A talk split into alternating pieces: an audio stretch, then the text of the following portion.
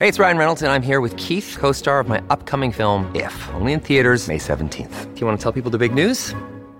All right, I'll do. it. Sign up now and you'll get unlimited for $15 a month in six months of Paramount Plus Essential Plan on us. Mintmobile.com slash switch. Upfront payment of $45 equivalent to $15 per month. Unlimited over 40 gigabytes per month. Face lower speeds. Videos at 480p. Active Mint customers by 531.24 get six months of Paramount Plus Essential Plan. Auto renews after six months. Offer ends May 31st, 2024. Separate Paramount Plus registration required. Terms and conditions apply if rated PG.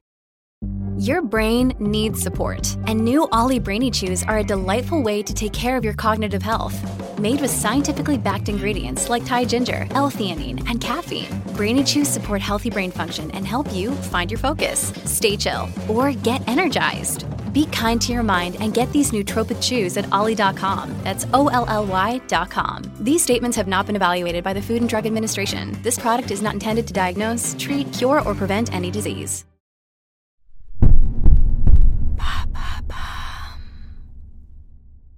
Qu'est-ce que le congé menstruel? Merci d'avoir posé la question. C'est un concept dont vous allez peut-être entendre parler en 2023, le congé menstruel. Il s'agit d'un congé légal dans le droit du travail instauré durant les règles des femmes. C'est le projet qui a été adopté par les députés espagnols jeudi 15 décembre 2022 dans un texte plus largement consacré à la santé sexuelle des femmes. Il constituerait une grande première en Europe et un cas rare dans le monde. Selon le gouvernement de gauche, la mesure permettrait aussi de briser un tabou.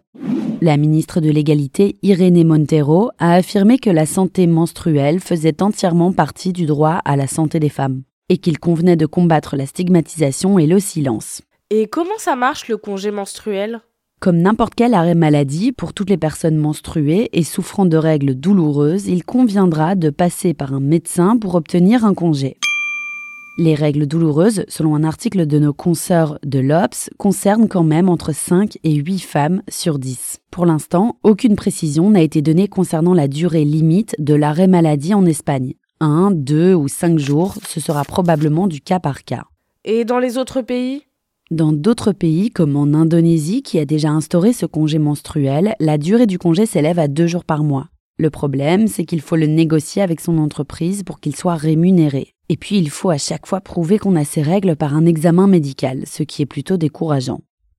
En Corée du Sud, par exemple, seuls 15% des femmes prennent un congé menstruel, craignant une charge de travail excessive qui reposerait sur les épaules de leurs collègues.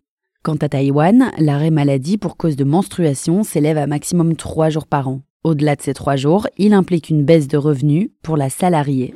Mais même au Japon, qui a instauré le congé menstruel en 1947, seulement 0,09% des salariés s'en sont saisis en 2016, dernière année pour laquelle les chiffres sont disponibles, ce qui en dit long sur le manque de succès de la mesure.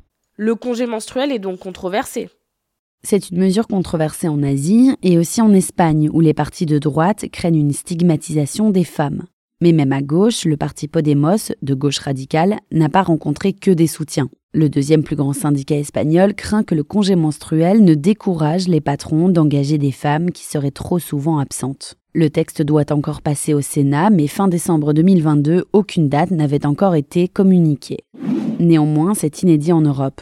L'Espagne s'est notamment déjà fait remarquer pour ses politiques féministes. Dans le gouvernement socialiste de Pedro Sanchez, on compte plus de femmes que d'hommes. En France, le sujet reste encore largement tabou, selon le journal Les Échos. Aucun projet de loi de ce type n'est prévu, ce qui n'empêche pas les entreprises de le mettre en place pour leurs salariés.